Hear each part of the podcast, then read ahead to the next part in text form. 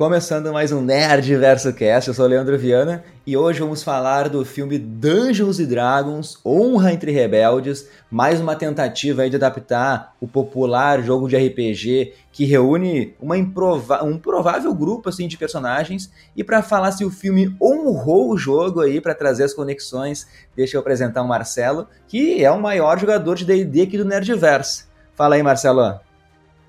E aí, meu, tudo bem? Cara, uh, bom filme, achei bem legal. Uh, achei que ele foi bem fiel ao D&D, de fato, né? Tipo, uma boa homenagem, assim.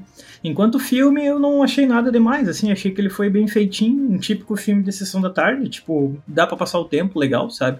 Ainda mais, de novo, se tu pega os filmes anteriores do D&D, eles são muito fracos, assim, tipo, extremamente fracos. E esse eu achei que foi uma homenagem muito bem feita, porque ele tem uma história que é fechadinha, né? E ele tem ali uma dá para ver que os caras se puxaram em tentar trazer elementos do mundo do D&D, de fato, né, cara?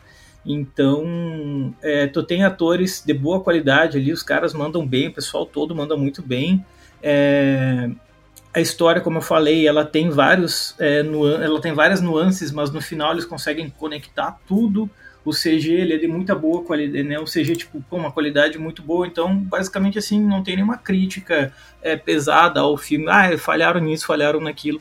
Eu acho que, pô, sendo um filme de duas horas que explora um universo tão grande quanto o D&D, não ficou com aquele clima de ser algo muito corrido para querer mostrar tudo. Então eles escolheram bem as partes para ser usada ali. Cara, eu, eu, acho que foi uma boa homenagem, assim. É, pô, querendo ou não, o D&D tem a sua história, né, mano? É um sistema de RPG que foi criado lá na década de 70, então é o primeirão de todos, assim, basicamente. E, e fazer um filme baseado nesse mundo com respeito a esse mundo é um negócio muito difícil. Eu acho que eles cumpriram, é, conseguiram cumprir bem essa missão aí. É um bom filme. Sim, então começando sem spoilers aqui. Pô, fazia tempo que não tinha um filme de aventura, de fantasia gostoso de assistir, assim, né? E o filme, meu, é pra família ver aí, pro pessoal mais nerd também se emocionar com as referências. Eu acho ainda que é a maior surpresa do ano, vai ser a maior surpresa. Realmente eu tava com medo desse filme, Marcelo. Ele tinha tudo para dar errado aí, né? E por incrível que, que, que apareça, assim, eles acertaram em quase todos os detalhes do filme, velho. Como tu, assim, eu não tenho o que reclamar dele. As piadas para mim estavam boas demais, eu ri de quase tudo ali. Fica uma dica para Dona Marvel e para DC também. Uh, piadas boas, Marcelo. Todo o elenco tava bem, né? Não é um filme que vai fazer ali eles ter uma atuação de Oscar, mas fizeram um arroz com feijão, né, meu? Na real, a menina ali que faz a filha do Chris Pine, eu achei ela meio ruinzinha ali lá pro final, um choro, um choro mega forçado, diria. Mas, meu, o melhor para mim ainda é o CGI, o dragão, as transformações da nossa druida lá, as magias. Todo o dinheiro em CGI foi muito bem investido, sabe? E fica de novo aí uma dica pra Marvel, pra DC. Cara, é um filme mega clichê, mas em nenhum momento eu me cansei. Foi isso que tu falou, duas horas que passam de boa, assim. É uma jornada gostosa de acompanhar. E por incrível que pareça, sim, o Hugh Grant tá muito bem como vilão, meu. É um vigarista clássico ali, canastrão, aqueles vilão arrogante, assim, dos anos 90, sabe? Uh, o outro ator que eu gostei demais, eu nunca sei falar o nome dele, mas eu acho que é Regé Jean Page lá, é o maluco de Bridgerton, tá ligado? Ele ali é o paladino, que é chamado Shank. Mano, alguma das melhores cenas de comédia é dele com Chris Pine, sabe? Então a química dos personagens estava muito boa. Eu me diverti do início ao fim, mesmo o final sendo o mais previsível possível, sabe? E para quem tá ouvindo só a parte sem spoilers, eu digo aqui minha opinião que vale o ingresso. Mas quero saber, Marcelo, se tem mais alguma coisa para falar sem spoiler aí, tu que devora D&D, né, toda semana. Cara, eu acredito que, que não, mas é, no, no, na real, assim, tu coloca o ponto forte do Chris Pine, né, o, o, vai ter ali o Paladino, acho que o Paladino é um dos pontos fortes do filme. Eu gostei muito de ver a Michelle Rodrigues também no papel da Olga ali, que é a guerreira, então é, é legal porque a gente fala assim, tipo, ah, é um grupo de personagens mais variados, mas é que toda a equipe de RPG no fim, ela é basicamente isso, né? Por exemplo, eu tenho. Eu vai fazer três anos agora, desde o meio da pandemia, eu comecei a mestrar uma, uma mesa de DD. E aí, só que diferente do filme ali, que ele é feito num mundo específico do D&D, que é o Forgotten Realms, né, os Reinos Esquecidos. É, para quem não sabe, o D&D ele é o primeiro mundo de RPG criado de todos. Ele foi lançado em 1974, né? Então, tipo, pô, ele já tá fazendo aí 50 anos, basicamente, né? E ele é criado por um americano chamado Gary Gygax, que se os caras fossem se envolveram fortemente ali na criação desse mundo. Cara, e ele foi utilizado assim para criação de jogos eletrônicos na cultura pop de várias formas. Nós vamos ter ali jogos como Baldur's Gate 1, Baldur's Gate 2, está saindo agora o Baldur's Gate 3 aí que já é um jogão, inclusive, recomendo fortemente, mesmo estando em Early Access. É, tem jogos como Neverwinter Nights, inclusive o RPG Neverwinter Nights, né, ele se passa onde grande parte do filme passa também, que é no reino de Neverwinter, né, que ele é traduzido como Neve Nunca. Então, é, é, eu achei muito legal justamente terem feito um investimento legal nesse filme, porque como eu falei antes, os filmes do D&D geralmente são filmes com investimento muito baixo, assim, e esse trouxeram atores muito bons, cara. Pô, a Michelle Rodrigues ali no papel de guerreira, cara, ficou muito foda. Então, em vários momentos me, me aparentou uma mesa mesa de RPG sendo narrada por um mestre ali, porque tu tem a Michelle Rodrigues, que é a, a guerreira, tu tem o Chris Pine ali, que é o bardo, tu tem o Simon, que é o mago, tu tem depois o cara, né, o do Bridgerton lá, que vai ser o paladino, e ele age perfeitamente como paladino, ele só fala coisas sérias e cheio de honra, né, ele não entende piada, ele não gosta de piada, ele não gosta de coisinhas desse tipo. Então, tu tem cada um com seu papel muito bem descrito, e é a mesma coisa que tu tá mestrando uma mesa de RPG. E no geral, o filme ele é cheio de piadinha, e eu notei que muita gente que assistiu tá reclamando que o filme é cheio de piadinha. Tipo, ah, é um filme épico, é um filme, é um filme baseado em RPG, é um filme baseado em fantasia, não podia ter tanta piadinha.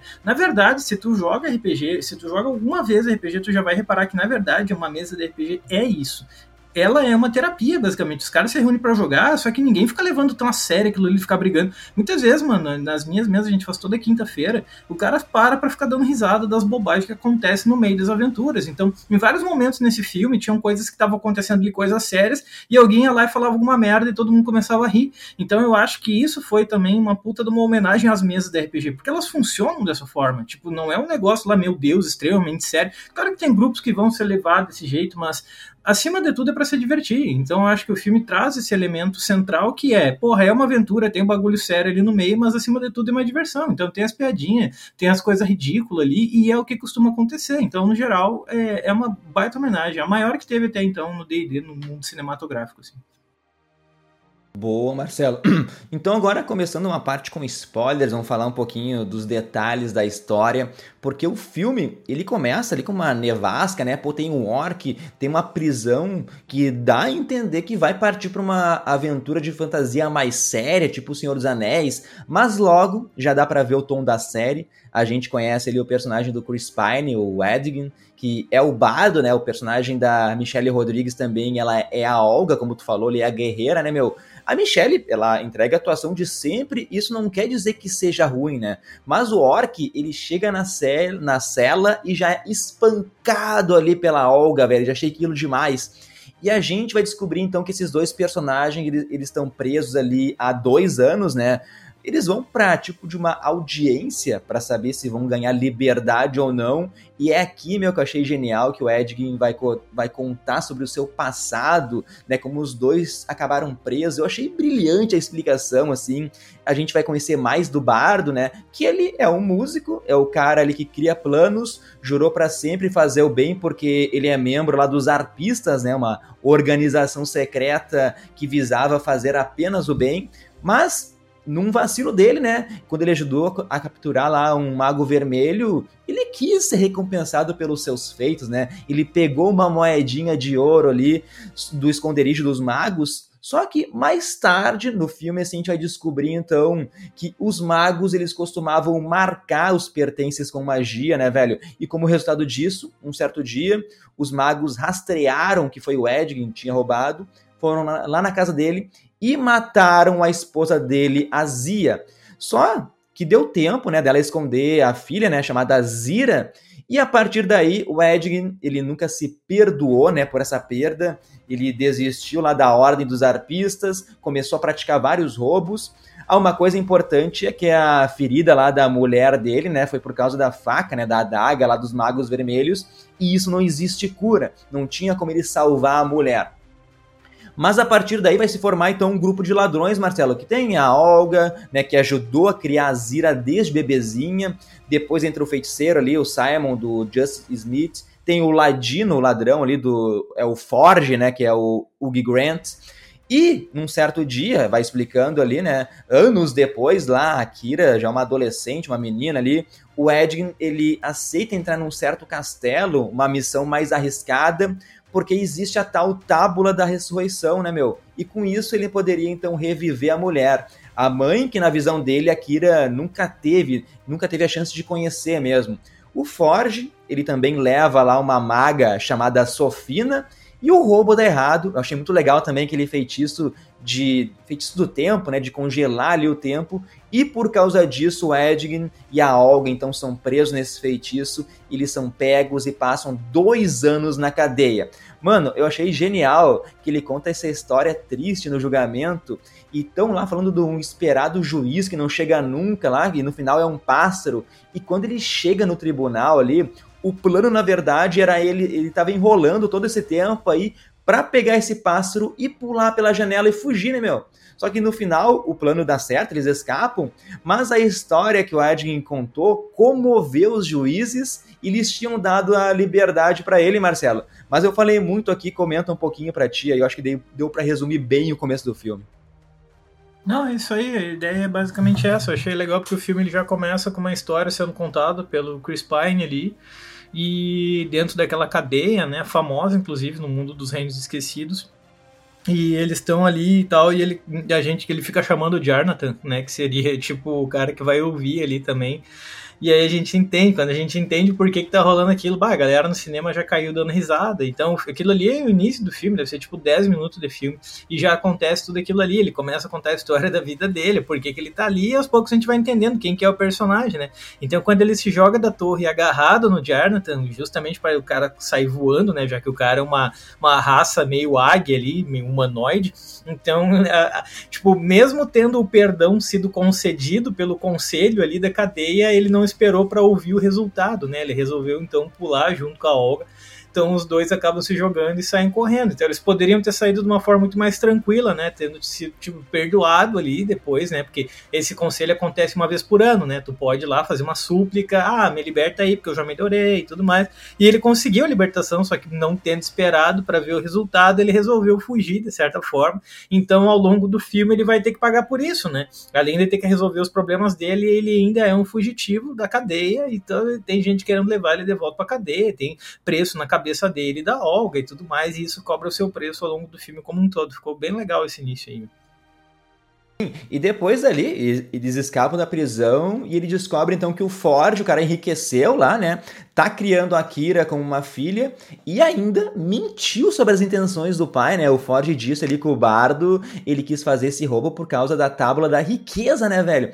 E foi preso então por ser ganancioso. Então vai ter essa treta entre filha e pai, né, velho? Tipo, é bobinho, mas é legal, meu. O objetivo do filme então vai ser o Edgin a partir disso tentando voltar pro castelo para recuperar a filha, né? Para falar que na verdade ele perdeu esses dois anos na prisão aí, porque ele, ele ficou esses dois anos longe da filha, porque ele estava atrás da tábula da ressurreição, né, velho?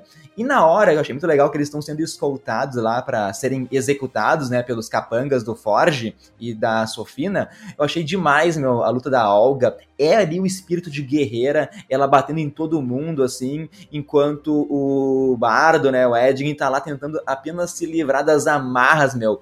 Então, cara, eu achei demais e é a partir daqui que eles vão começar a procurar um grupo, né, Marcelo? É, exato, né? Tipo, é fugir de cadeia e agora dá um jeito de, de, de, Agora que eles notam quem que é o Ford, de fato, né, cara? Fitzwilliam aí, que verdade o cara é, porra, um pau no cu, assim, né? Então, boa, ficou eliminando a cabeça da filha do, do, do, do, do do Chris Pine ali, né, cara, do Bardo. E aí isso faz então com que tipo a gente vê que ele é meio que corrompido pela figura da Sofina, que é tipo a grande vilã do filme, vamos colocar de certa forma, como já dá para notar desde o primeiro momento, mas né, a gente vê que ela também tem uma ligação com um ser muito mais forte que ela, que ela é o Zastan, né? E, e aí é massa pra caralho, porque o Zastan, dentro do mundo do DD, ele é grandão. E o que eu achei legal pra caralho é porque, tipo assim, ele aparece pouco ali. A gente só vê que ele tá envolvido com a história, mas na verdade ele utiliza a Sofina a seu favor. Só que ele não aparece muito, o que dá a entender que, tipo, pá, velho, se tiver um próximo filme do DD com esse grupo de atores e atrizes aí, vai ser maravilhoso, porque daí inevitavelmente vai ter que aparecer o Zastan ali. Então, pô, pra quem é fã do DD, vai achar muito doido, porque ele é um dos cabeças que a gente chama de Zulkir, né? Os Zulkir, eles são basicamente oito membros do Conselho de Tai. Ela é uma maga vermelha de Tai, né? A Sofina. E, tipo, o Zastan ali, ele é um deles, e são oito. E desses oito, cada um representa uma escola de magia diferente ele é o cara que representa a escola que a gente chama de a escola de necromancia. Então ele tem um exército dos mortos lá e tudo mais. E a gente não viu isso no filme, porque não apareceu. Então é muito doido de saber que se tiver uma continuação, isso venha a ser explorado. Eu acho que esse primeiro filme pode ter sido talvez uma introdução a algo muito maior. Tipo, ó, se esse filme der certo, a gente vai investir mais e vai acabar trazendo histórias um pouco maiores, porque tipo, pô, devia ter um custo bem maior de colocar o Zastan ali, porque ele é um lit, né, cara? Ele é um morto-vivo. E aí tem toda a questão do CG, daí tu vai colocar o exército que ele controla, é mais um exército de mortos-vivos e vampiros e tudo mais. Então, existe a possibilidade disso vir a acontecer. E eu acho que esse filme, pô, ele nem foi lançado ainda, né, cara? Ele vai ser lançado agora, na semana que acho que dia 13, é, vai ser lançado. É, dia 13 no e, Brasil. É, nós temos aí a, salas especiais em alguns cinemas que estão passando sexta e sábado e já tá fazendo um bom sucesso. Então, cara, a chance de ter uma continuação é muito doida, assim, né? Então, é, sei lá, eu tô botando fé de que vem alguns outros filmes depois baseados nisso. E ali eu acho que, tipo, quando eles estão formando o seu grupo, eu acho que daí surge também a grande surpresa do filme, que é o cara que interpreta o Simon, né? Que interpreta o, o, o, mago ali, o feiticeiro. Porque no início eu fiquei meio tipo, cara, será que esse moleque vai ser bom no papel? Eu achei meio estranho, na verdade, a, o personagem. Cara, mas no fim, eu acho que para mim, de todos que teve ali, foi o que eu mais gostei, porque é o que tem, na minha concepção, é o personagem que mais vai ter uma evolução legal do início ao final, como um feiticeiro que não sabe fazer nada, um feiticeiro que vai crescendo, né? Então fiquei com mais vontade de ver eles aí também por causa disso, né, mano? Muito doido e é o Justin Smith que faz o, o feiticeiro, né? O cara é detetive Pikachu. Eu gosto desse ator, meu. Ele tava em Sharper agora, um filme da época que eu vi. Eu gosto demais dele. Pô, e como tu falou, meu, o Simon, ele é meio humano, meio elfo, né? Ele é meio atrapalhado, é inseguro. Ele não tá acreditando em si. E as magias ali que ele faz meio que saem do controle. Ele, por exemplo, não conseguiu conter lá o feitiço de congelamento do tempo da Sofina que mandou o Edgin e a Olga pra prisão. Então, um dos temas do filme é sobre isso, Marcelo, é confiar em si mesmo. Tá, vai ter lá o tataro, tataravô do Simon, mega fucking mago lá, lendário, e o Simon tem essa autoestima baixa. E daí o Simon também conhece lá uma druida, né, que é a Doric, e ela tem a habilidade de se transformar em animais. Aliás, a apresentação dela lá como urso coruja, meu, eu achei o CGI incrível, meu. Depois tu até pode me dizer se existe esse personagem nos jogos ou não aí. Então, ela aceita entrar na equipe porque os pais abandonaram ela quando criança, né? Por, causa da aparência. Pô, tem os chifrezinhos ali, a orelha pontuda. E desde então ela vive com os elfos e os elfos estão tendo as terras dizimadas pelo exército do Forge. Por isso que ela aceita também entrar nessa missão maluca aí de, de voltar pro castelo lá. Mas eu gostei principalmente da Doric, porque tem uma cena que ela se infiltra no castelo do Forge, mas da parte assim que a Sofina ela, ela percebe a presença dela e daí a Doric ela tem que fugir meu de lá e vai se transformar vai se transformando em diversos bichos e de novo, meu, eu achei o CGI muito bom aqui. Aliás, é nessa visita aí que ela descobre que a tal Tábula da Ressurreição, ela tá dentro daquela porta selada com uma magia muito forte lá. E a partir daqui a gente vai para a próxima etapa, né, meu? Daí existe um objeto lá com poder suficiente para quebrar esse selo da porta, que é o tal capacete da disjunção lá. E a Olga diz que ouviu falar deles, né? Que os descendentes dela estavam com esse tal capacete aí. E a gente vai para uma, uma das cenas mais engraçadas para mim do filme. Eu amei, eu ri demais. Que é o Simon reanimando aqueles corpos mortos dos bárbaros, Marcelo. É, exato. Essa cena para mim é também uma das mais engraçadas que tem, assim, e é a que mais se assemelha a uma aventura de D&D, tipo, na mesa mesmo, no papel. Porque é muito isso, cara. Daí, tipo, tu tem uma missão ali, né, o Simon lá, o feiticeiro, fala, não, eu tenho aqui uma moeda que me permite acordar um morto e fazer cinco perguntas para ele. que ele precisa do elmo basicamente para entrar no cofre lá do do, do, do ex-amigo deles, né? E só que para isso então eles vão precisar descobrir onde é que tá. Vamos perguntar lá para os antigos que morreram numa batalha e tudo mais. E chegando lá é muito doido, porque o primeiro que eles acordam, eles começam a fazer umas perguntas entre eles e ele passa a responder. Então ele come as cinco perguntas, tipo, respondendo só bobagem, né? Aquilo ali, é, cara, é, é bobo, mas é uma aventura de RPG é justamente assim, com certeza, tipo, numa mesa real, iria virar daquele jeito também. Ia ser daquele jeito. E é, nesse momento já tem a Doric, né? Realmente, tu comentou ali, cara, para mim a Doric é uma dos personagens mais legais, ela é uma tiferina, né? Ela é uma tiferina druida, na verdade. A única coisa que eu acho que os fãs mais ferrenhos de D&D talvez reclamem um pouco dela ser uma tiferina, uma tiflin, é que esses seres, eles têm basicamente uma relação direta, são descendentes de seres infernais, assim, de demônios. Então eles têm algumas semelhanças com alguns, e a maior parte deles tem a pele vermelha. A maior parte deles tem a pele avermelhada por causa dessa descendência. E ela não tem isso, ela, ela é muito bonita, inclusive, né? Então aquilo ali ficou um pouco estranho. A única coisa que ela tem um pouco que se assemelha a algum ser infernal é que ela tem alguns chifres, né? Ela tem algumas, algumas é, guampas ali, que vem um pouco para trás. Mas eu achei uma personagem muito legal, porque, pô, ela no início ela não, não tem lá ainda muito a sua ação, ela tá meio, ah, não gosto de humano, não gosto de andar com vocês, estou andando junto só porque a gente tem motivos em comum, mas aos poucos ela vai crescendo. E aquela parte no cemitério ali eu achei demais, cara, porque eles têm que ficar acordando um monte de morto para perguntar coisas para eles, mas a maior parte deles não tem resposta. Ah, onde é que tá o Elmo? Pá, não sei, velho. Tava com o fulano, tá? Onde é que tá o fulano? Não sei, não, não vi mais o fulano, tá ligado? Então é uma missão muito legal, muito doida. Essa foi, além de ser uma das partes mais legais do filme, é a parte também que traz essa semelhança mais forte possível com uma aventura de D&D no papel de fato, né? Muito louco isso. Mano. Sim, aliás, essa cena é tão importante e que ela vai ser essencial para cena pós-crédito que a gente vai falar no final do podcast aqui. Mas a partir daqui, meu, que eles têm a dica que o capacete então estava nas mãos de um paladino, que também é um Tai, né? E por isso o Edgin já odeia ele, né? Foram os Tai que mataram lá a esposa dele, por exemplo. E a gente vai então conhecer a história do Shank, né? Que quando ele era criança, ele testemunhou ali a morte da família, quando os magos vermelhos soltaram aquela a magia, né? Que transformou todos os habitantes em mortos-vivos, Marcelo. Ele conseguiu escapar de lá, mas meio que tocou um pouco nessa nuvem vermelha mágica aí e deu para ele um tipo de vida eterna, né? Algum tipo de poder a mais só que ele não perdeu a sua bondade, meu. Ele ainda é um ser muito gentil. E é muito legal, como tu falou, né? Ele realmente representa muito bem um paladino, né, meu? E isso é muito importante por, pra, porque vai ter, sim, relação com o final do filme, todo o passado do Shank. Velho, e o Shank daí, ele leva todo o grupo para uma aventura para pegar o elmo da disjunção aí. E aqui vai entrar a minha segunda cena favorita, Marcelo. Eu não sabia, mas eu precisava de um dragão gordinho sensacional, velho. O, o dragão todo desengonçado, né, acima do peso ali, mas mesmo assim ele é ameaçador, sabe? E nesse lugar também a gente vê o paladino em ação mostrando quão foda ele é, usando espada, lutando mesmo contra aqueles guerreiros que a Sofina enviou, velho. Essa para mim, essa parte do dragão foi demais, velho. É, e são guerreiros imortais, né? Então, tipo, eu achei legal o fato deles trazer a ideia de um dragão gordo, que é um dragão, tipo, ele não é pô, aqueles dragão ultra forte, né? Tipo, ele é forte, mas ele não consegue nem caminhar, ele é tão gordo que ele é.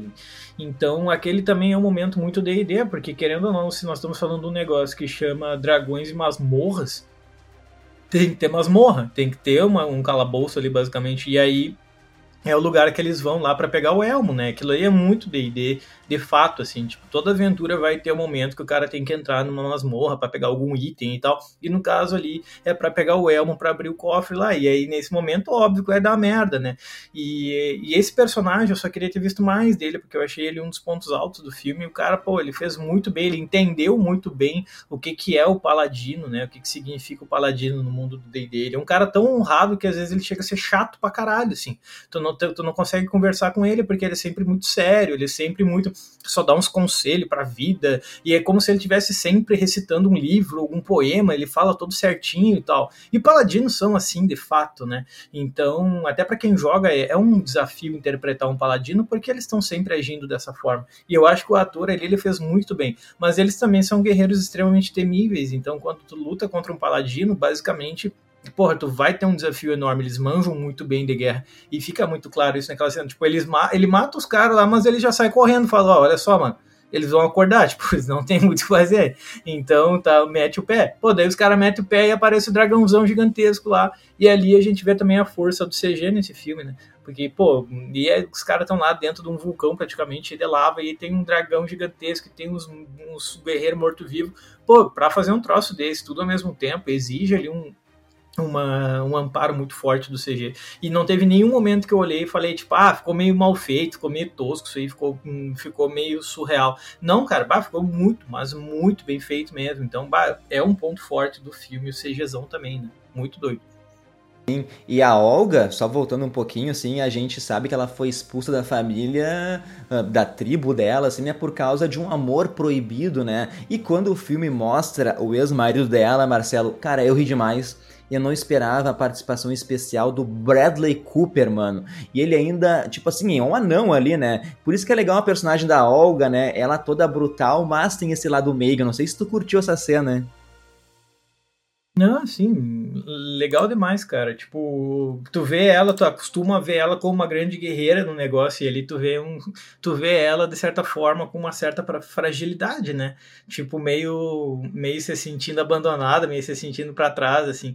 Aquela cena ali eu achei muito louca, cara, porque eu não imaginava ver ele no filme, sabe? Tipo, eu nem sabia que ele estava envolvido também. E claro, ele aparece o quê? Ele aparece que uns 5 minutos, talvez nem isso, mas eu achei engraçado, né, cara? Porque ele representa ali um uma. Se não me engano, é Mal Marinho, o nome dele, um negócio assim. Ele representa ali basicamente um Halfling, né? Até no meu, no, no meu grupo lá do DD tem um Halfling também. Que é um cara baixinho, né? Basicamente é baseado na ideia do Hobbit, né? Então é muito parecido a ideia do Hobbit com o Halfling ali, que é um cara e ele, ele é muito caseiro, muitos deles gostam de ficar em casa, cuidando das coisas. O próprio personagem do Bradley Cooper ali é muito doido justamente por isso, né? Tem o. Tem as, a casa dele com as plantinhas dele e tudo mais tudo bem cuidadinho. E é muito doido, porque daí tu vê ela chegando lá, a Olga, e tipo, vê ela com ciúme, tipo, ah, então tu já seguiu em frente. Então é, é legal, porque é um momento de fragilidade e também engraçado, porque a gente fica pensando, mano, como assim? Isso não faz muito sentido, né? E outra coisa que, que, eu, que eu vi um pessoal discutindo é o quanto se a Olga seria basicamente uma guerreira ou se ela seria uma bárbara, né? Tipo, ah, ela representa ali o bárbaro. Na verdade, cara, não tem nem como ela representar um bárbaro, porque não tem nenhum momento do filme que ela entra no estado de rage, ali no estado de berserk, em que ela perde completamente os sentidos dela e começa a atacar todo mundo que ela vê pela frente. Isso em nenhum momento acontece, né? Ela é uma guerreira muito forte, honrada, e o bárbaro, ele tem aquele problema dele, dele basicamente ser um um cara que, pô, ele tem uma puta força, mas ele é meio burrão, né? E ela não, velho. A gente vê que ela é muito ligada nas coisas. Então eu acho que ela anda muito mais pelo caminho do, guerreiro do que pelo caminho do bárbaro. Né? Então, então eu vi muita gente fã da D&D discutindo na internet, ah, porque ela representa o bárbaro. Não, velho, é, ali mesmo já dá para ver aquela relação dela com o Malmarin ali, do Bradley Cooper também, mostra ali que tipo, é muito mais é, viável ela ser representação do guerreiro do que do bárbaro de fato. E continuando a jornada, o Simon ali, a gente descobre que ele tem dificuldade de sintonizar ali com o Elmo, ele tem a visão do tataravô lá que fica desencorajando ele, né? E daí vai entrar o bardo com plano A, plano B, plano C. Cara, eles dão um jeito de colocar lá magia daquele portal, né, do cajado que abre os portais e um espelho para entrar dentro da sala que está fechada com a magia pesada, né? Já que o Simon ele não consegue mais usar ali o capacete, né? O elmo.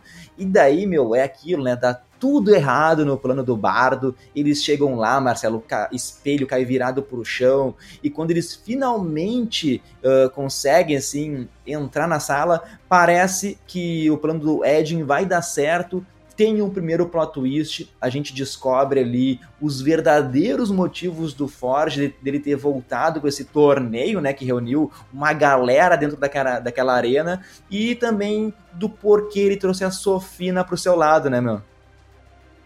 É, exato, basicamente tudo, ele fez, tudo que ele fez ali para se tornar senhor de, de Neverwinter é visando trazer de volta o torneio, porque cada caravana que vai para o torneio leva tesouros e aqueles tesouros seriam alocados dentro do cofre.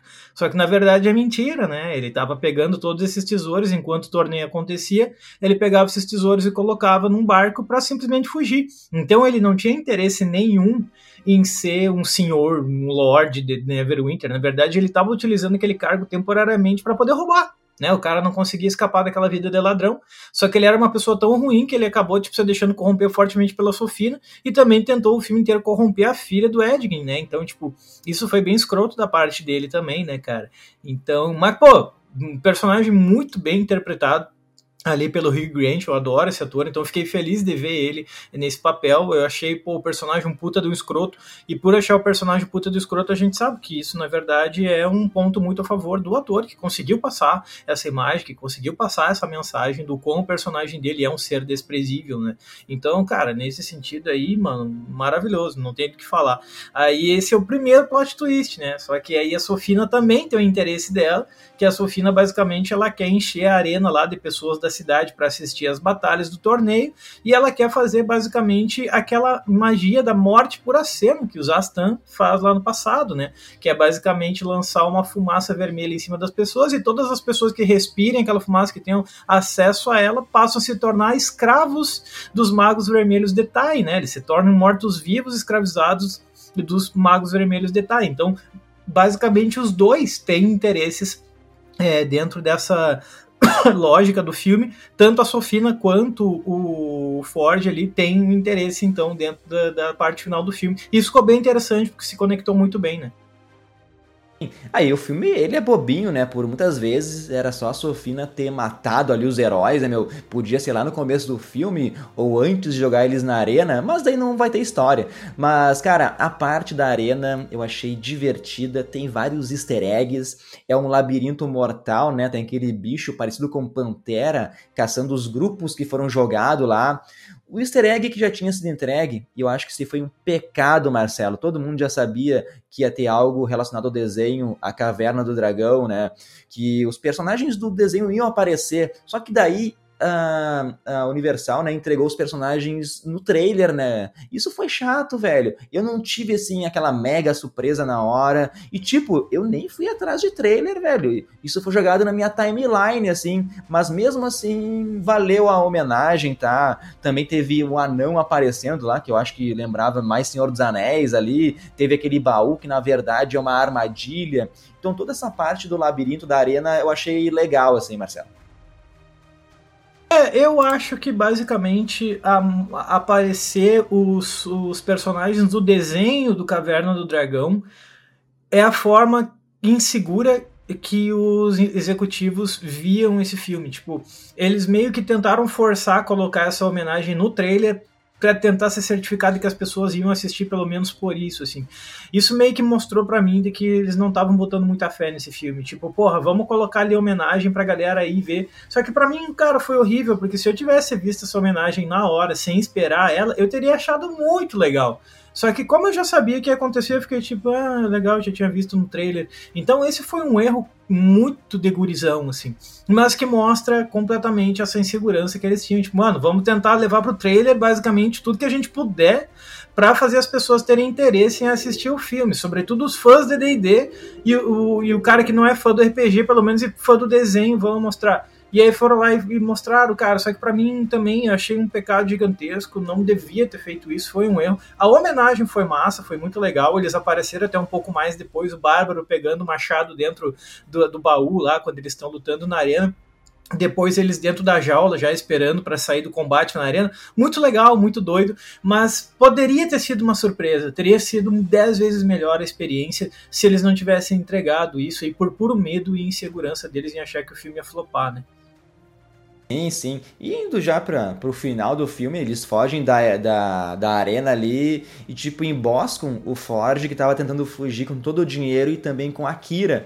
O Edin, ele recupera lá a tábula da ressurreição e quando tudo parecia que ia ter um final feliz, né? Eles vêm do barquinho assim lá de longe, a Sofina conjurando lá o poder para liberar a magia que vai transformar todos em zumbis naquela arena, né, meu?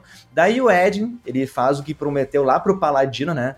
Usando o cajado mágico, eles devolvem o dinheiro jogando na rua para as pessoas saírem que nem louca, né, para esvaziar ali aquela arena. E daí a gente vai pra luta final, porque eu gostei demais, Marcelo, né? A Sofina contra todo o grupo. No final teve um outro grande plot twist que eu não esperava, meu. Toda a luta foi em si um grande plano que deu certo do Ed, né? Nem ele acreditou que deu certo, eu achei engraçado isso. O Simon conseguiu, assim, rebater o feitiço do tempo, que no começo do filme ele não tinha conseguido, né? E o grande plano, então, era usar a Kira, usar a filha dela, a filha dele, que tem lá aquele colar da invisibilidade, né? E ela ainda colocou na Sofina aquelas pulseiras que tiram os poderes. Cara, tudo isso vai encerrar com aquela luta lá do, do urso coruja espancando a Sofina, que nem o Hulk bateu no Loki lá em Vingadores 1. Eu gostei demais, mesmo sendo tudo previsível aí, Marcelo. Não, foi bem previsível, mas é aquilo, né, cara? Tipo, tudo bem, é, a gente sabe o que vai acontecer, mas eu achei que foi muito bem feito. A luta foi muito bem feita, não foi muito corrida. Tava bem no final do filme, eu falei, cara, falta meia, de meia dúzia de minutos para acabar, e recém agora vai ter a luta contra a Sofina, mas ainda assim ela não me aparentou ser uma luta corrida, né? Ali as, os poderes que eles utilizaram foram poderes que realmente existem no D&D, aquelas duas mãos que os feiticeiros conjuram e as duas mãos ficam se empurrando uma para outra. Aquilo ali é uma magia básica de D&D. É... Isso é muito legal. Então, pô, de novo, não deixa também de ser uma homenagem. Uma coisa que eu achei muito legal é que a hora que eles estão chegando na arena e eles estão correndo e o feiticeiro ele acaba enfiando o pé num buraco e ele fica preso lá dentro e os guardas conseguem ver ele e ele sai correndo atrás dele. Dentro do jogo, aquilo ali tem um nome específico. No RPG a gente chama aquilo ali de erro crítico, que é quando os caras eles têm basicamente um plano para fazer, só que um dos personagens ele tira um 20 no dado. Tipo, na hora de um 20, ele tira um no dado. Isso é um erro crítico. O 20 é basicamente o acerto crítico, né? Tipo, o cara consegue fazer muito bem. Quando tira um no dado, acontece uma merda muito gigantesca. Então, naquela batalha ali, eu também achei legal, porque todas as magias que são utilizadas no combate, de fato, são magias que existem no mundo DDD. Então, mostrou-se que, tipo, os caras que criaram o jogo, eles deviam estar envolvidos, de certa forma, os caras que criaram também, fizeram o roteiro, eles estão muito envolvidos com o jogo, não é pessoas que, tipo, ah, eu sei fazer filme de fantasia, mas não basta isso. Tem que também saber, basicamente, o que que o que que tipo tu tá fazendo. No D&D tem todo uma, um conjunto de regras a serem seguidas. Então essa batalha contra a Sofia, eu achei um ponto muito forte nela, porque tudo que está sendo utilizado ali foi pensado, tá, mas essa magia agora, aquela magia agora, aquela magia agora, todas que são utilizadas de fato existem naquele mundo. Então é, a gente vê que no fim, obviamente, o Sofina acaba tomando um pau ali, ela acaba é, perdendo, mas aí, obviamente, também ocorre o fato da Olga ter sido ferida no coração com uma adaga, né? E aí ela vem a morrer. Teria que ter aquela morte. Foi algo previsível? Foi algo previsível, mas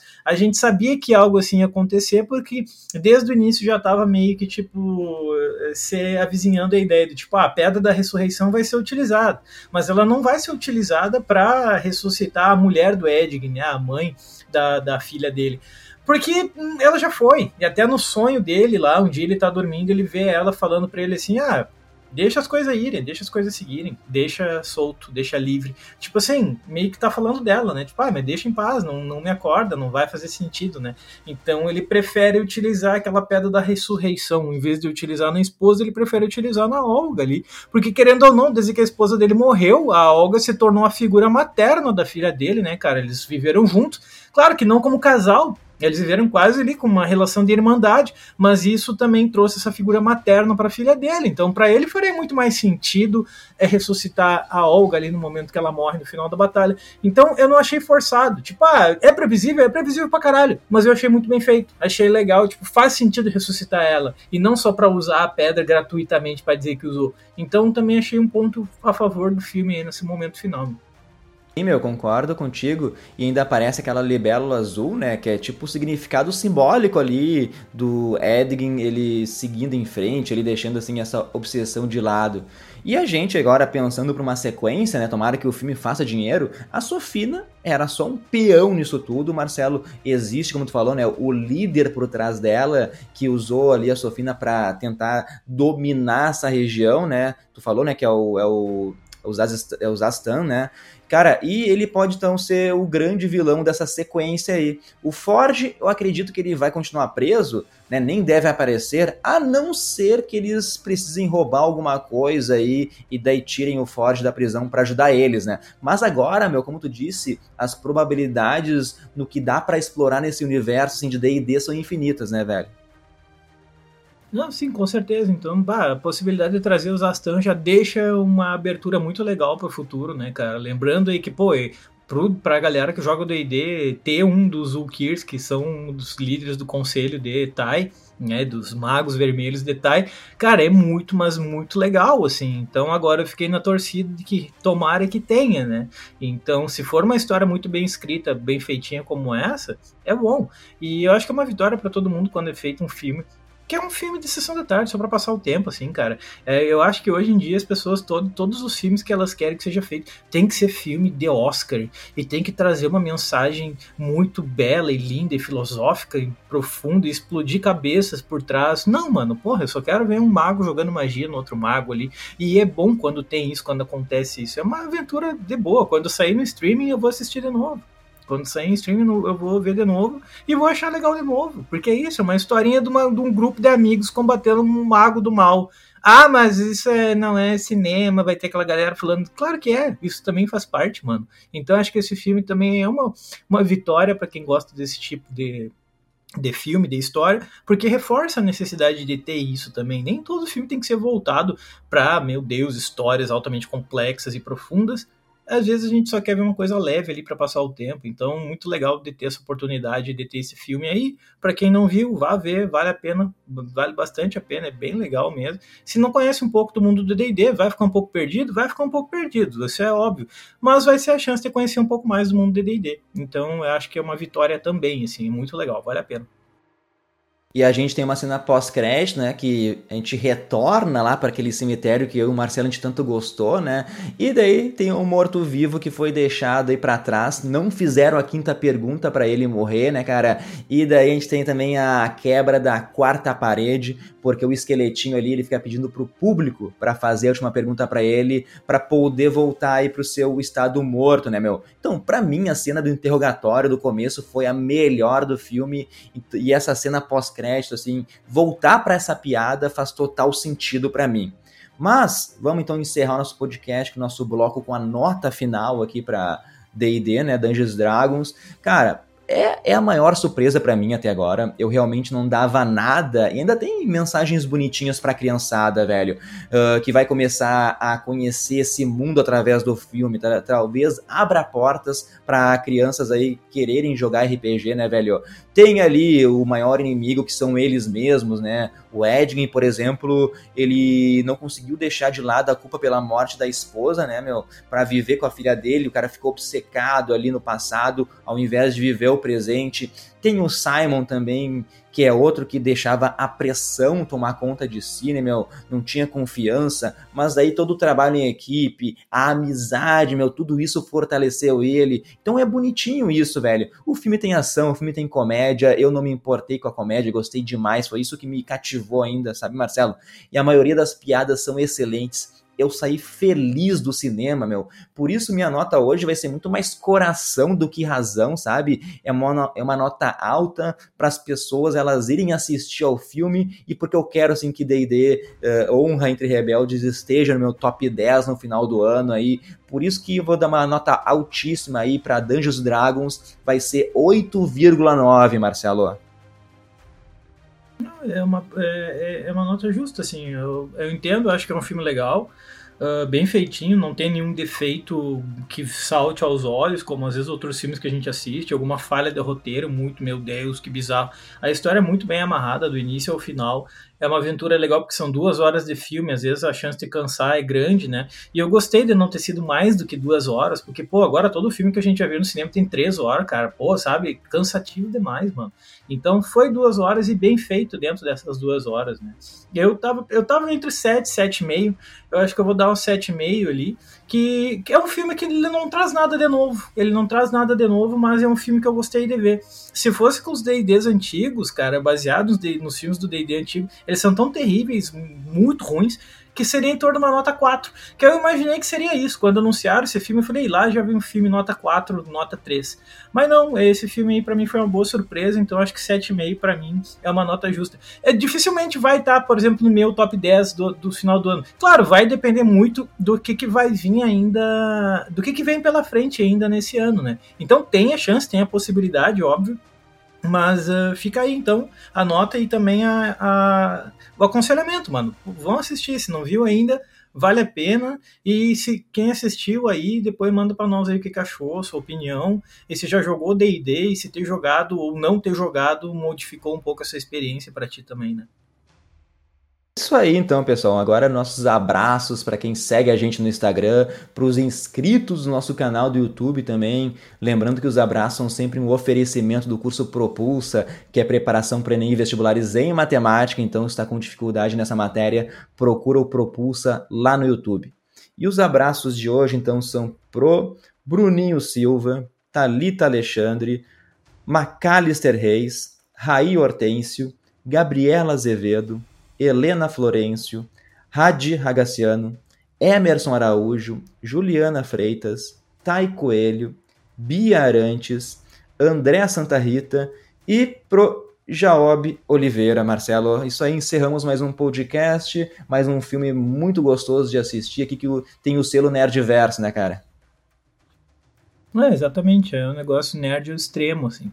Mas é. E, pá, e é bom em todos os sentidos, então. E é isso aí. Então, um abraço para todo mundo uh, que nos acompanha aí. Tem muita coisa ainda pra vir, né, cara? Agora no final do mês a gente já vai ver mais filmes aí. Vai ter o Evil Deadzão, vai sair agora. Tem Renfield, tem Exorcista do Papo. Tem vários filmes massa aí pra sair também. E a gente vai, vai acompanhar isso aí também. Então, fiquem ligados. Valeu e até a próxima. É isso aí, gurizada. A gente se encontra então no próximo Nerd Verso Cast. Até mais.